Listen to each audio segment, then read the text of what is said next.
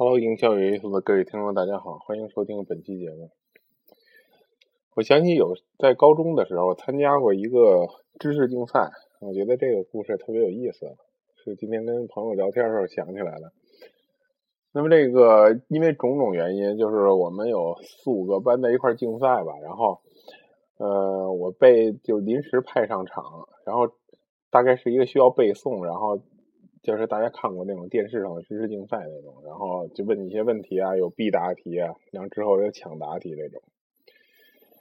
然后参加了这个比赛呢，我被临时拉上去了，我只有半天来背诵，下下午就进行这个比赛了。然后我跟老师说：“你别让我弄这个了，我这我这没时间准备，人家都背了好多天了。”他说：“不行，你这记性好，你就参加一下吧。”然后勉为其难，所以上午上课的时候根本就没怎么听。就在这个，他有一个卷子，大概，然后有好多题，我就在课桌这底下背，然后也背的不怎么样了，当然，然后后来下午就开始这个竞赛了。那么这个开始以后呢，可想而知，就是其实我们班都背的不太好了，然后那几位也那么回事。然后先进行的是必答题项目，然后必答题完了呢，我们大概是排名是最后一名吧，大概是这样。后来我就说那个抢答题怎么办？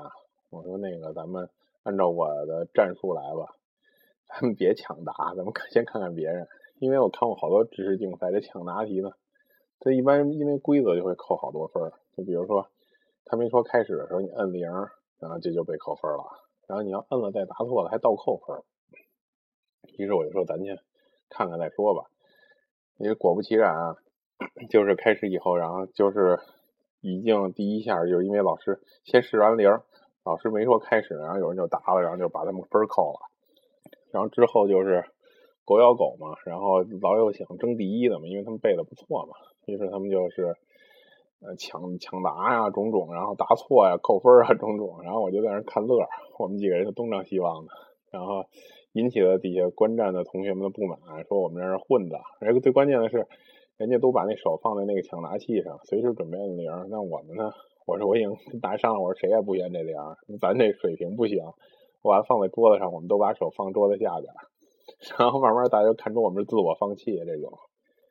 结果最后呢，结果还是出乎意料，我们还得了一个第二。那第一名我们是得不了，用这种战术一般来说也当不了第一名，但也得了个第二名，然后给别的班同学气得够呛。然后老师还兑现了承诺，给我买了那个可爱多吃。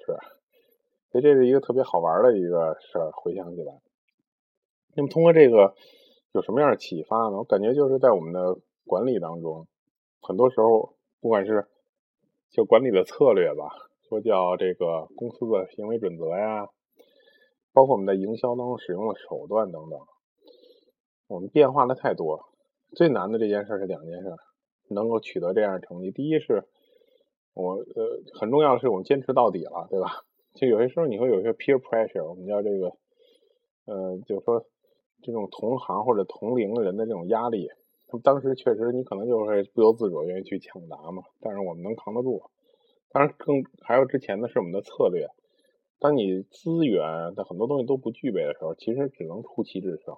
因为如果你不出奇的话，你没法制胜。别人都有很多积累，别人确实背的比你好啊，等等等，有很多原因。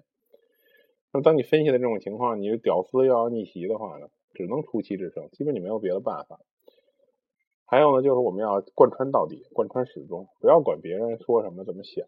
那么，你既然你有了这样战术，就执行到底，绝对不能再按铃，绝对不能再去参与这个之间的竞争。他们是这种很 top 的人，他们去竞争去吧，没关系，最后总会有刷下来的。果不其然，就像我预想的，一就时就经常在被扣分嘛，在那过程当中。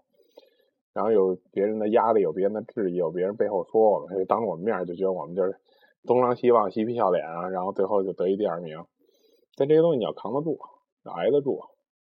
所以这是一个屌丝逆袭的两两样事，我们必须要做到。第一就是分析自己的资源是不是真的行，你要分析出一个与众不同的策略。第二就是坚持到底。